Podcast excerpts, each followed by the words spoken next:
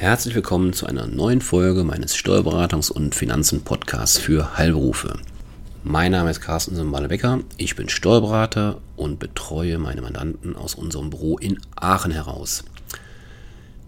Das heutige Thema war bis, letzt, bis jetzt in meinem Podcast noch nicht ähm, thematisiert. Es geht heute erstmalig um den Bereich Erbschaftssteuer, Schenkungssteuer.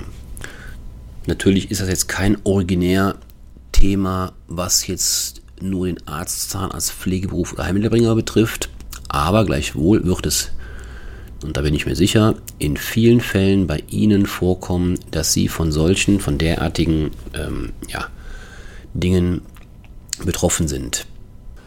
Ja, worum geht es? Es geht darum, dass Sie bitte vorsichtig sind beim Verkauf von geerbten Grundstücken. Grundstücke gehören oftmals zum Erbe von Kindern nach dem Tod der Eltern. In vielen Fällen wird das elterliche Grundstück aber auch schon zu Lebzeiten den Kindern unentgeltlich oder gegen Einräumung eines Wohnrechtes übereignet.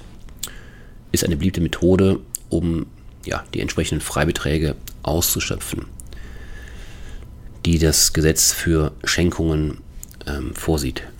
Eltern können einem Kind ein Grundstück bis zu einem Wert von 800.000 Euro sogar Erbschaftssteuer und Schenkungssteuer frei übertragen. Aufgrund dieser eben erwähnten persönlichen Freibeträge. Das heißt, jeder Elternteil kann einem Kind bis zu 400.000 Euro steuerfrei übertragen. 400.000 Euro mal zwei, daher 800.000 Euro bei zwei Elternteilen.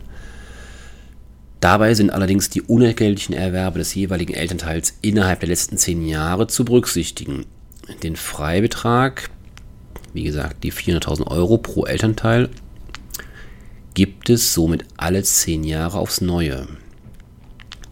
Aus diesem Grund macht es auch Sinn, sich sehr frühzeitig mit dem Thema ja, Erbe, Schenkung zu beschäftigen, um eben im Idealfall Vermögen von den Eltern auf die Kinder zu übertragen und da eben aufgrund der Freibeträge möglichst wenig oder sogar keine Steuern zu zahlen. Also damit kann man nicht früh genug anfangen. Wird dieses übertragene Grundstück vom Kind dann nicht selbst genutzt, gibt es zwei Alternativen. Vermietung oder Verkauf. Die Einkünfte aus der Grundstücksvermietung sind dabei stets zu versteuern. Eine Veräußerung des Grundstückes kann dagegen möglicherweise steuerfrei erfolgen. Nur wenn ein sogenanntes privates Veräußerungsgeschäft vorliegt, fallen Steuern an. Dies ist der Fall, wenn zwischen dem Erwerb und der Veräußerung weniger als zehn Jahre liegen und das Grundstück nicht wenigstens im Jahr der Veräußerung und den beiden Vorjahren zu eigenen Wohnzwecken genutzt wurde. Doch bei einer Schenkung oder einem Erbe im Todesfall liegt kein entgeltlicher Erwerb vor. Dennoch kann es beim Verkauf zu einem privaten Veräußerungsgeschäft kommen. Denn bei einem unentgeltlichen Erwerb wird auf den Rechtsvorgänger geschaut, also in dem Fall die Eltern, und dessen Besitzzeiten werden mit angerechnet. Entscheidend ist immer, ob die zehnjährige Spekulationsfrist bereits abgelaufen ist. Um das klarzumachen, mal ein kurzes, ein kurzes Beispiel. Nehmen wir an, ein Kind erbt im Jahr 2020, also im Januar 2020, ein Einfamilienhaus und veräußert dieses. Das Haus wurde im März 2012 von den Eltern erworben und bis zum Tode zu eigenen Wohnzwecken genutzt. Das Kind, in unserem Fall, hat im Januar 2020 das Grundstück nun unentgeltlich erworben, weil ja ähm, entsprechend geerbt deswegen unentgeltlich. Daher kommt es für die Berechnung der zehnjährigen Spekulationsfrist auf den Zeitpunkt der Anschaffung durch den vorherigen Erwerber, also der Eltern, an. Die Spekulationsfrist von zehn Jahren ist zwar noch nicht abgelaufen, wir erinnern uns, März 2012 bis Januar 2020, dennoch liegt kein privates Veräußerungsgeschäft vor, da das Haus von den Eltern nach dem Erwerb ausschließlich zu eigenen Wohnzwecken genutzt wurde. Vielleicht noch ein zweites Beispiel, um das ähm, noch deutlicher zu machen.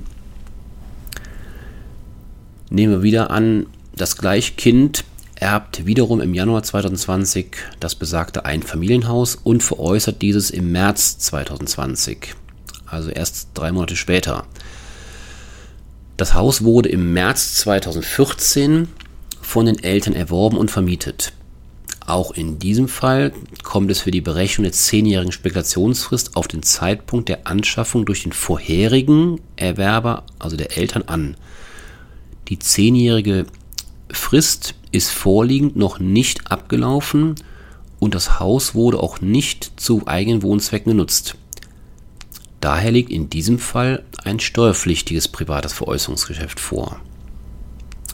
Sie sehen, man muss höllisch aufpassen ähm, auf die Details, ähm, damit man entsprechend nicht in die, ich nenne es mal Steuerfalle, reinrutscht, die ja das, der Erbe, das Kind in dem Fall, ähm, entsprechend äh, ja, dann überrascht wird, es natürlich gar nichts dafür kann, ähm, weil vielleicht nicht im Zweifelsfall immer im, im Blick ist, ja, wie haben die Eltern das Haus ähm, oder wann haben die das angeschafft. Ja, das Kind muss sich aber dann entsprechend ähm, mit diesem Thema beschäftigen. Ansonsten kann es teuer werden. Und es gibt schon Fälle oder es gab schon Fälle, ja, da war dann der Erbe ja, gezwungen, die Immobilie zu veräußern, um eben die Steuer zu finanzieren. Ja, und wenn ich gezwungen bin zu veräußern, dann ist das im Regel auch nicht durch den, ja, kann ich nicht den besten Preis erzielen. Also, um das zu vermeiden, sollte sich in dieser Fall vorher genau angeguckt werden. Ja, daher mein abschließender Tipp. Wenn Sie entsprechend, entsprechende Fallkonstellationen vor sich haben oder anstehen, lassen Sie sich bitte vor dem Verkauf dieser geerbten Immobilie oder geschenkten Immobilie steuerlich beraten. Denn es kann sehr, sehr teuer werden, wenn die zehnjährige Spekulationsfrist nicht beachtet wird und dementsprechend ein privates Veräußerungsgeschäft oder ein Veräußerungsgewinn versteuert werden muss. In diesen Fallkonstellationen gibt es nur einen Gewinner, das ist das Finanzamt. Äh, der Finanzbeamte wird sich natürlich freuen. Ähm, das wollen wir nicht zulassen. Wir wollen dazu, ähm, ja, sie dazu bringen, dass sie keine Steuern zahlen müssen und daher ist es zwingend erforderlich, dass sie sich beraten lassen. Also bitte, wenn diese Dinge anstehen, sie selbst erlebt haben oder damit rechnen müssen in nächster Zeit oder können, bitte lassen Sie sich beraten, um eben dem Finanzamt ein Schnippchen zu schlagen. Ja, damit soll es auch heute gut sein. Ich wünsche Ihnen eine angenehme Restwoche und bis zum nächsten Mal. Tschüss.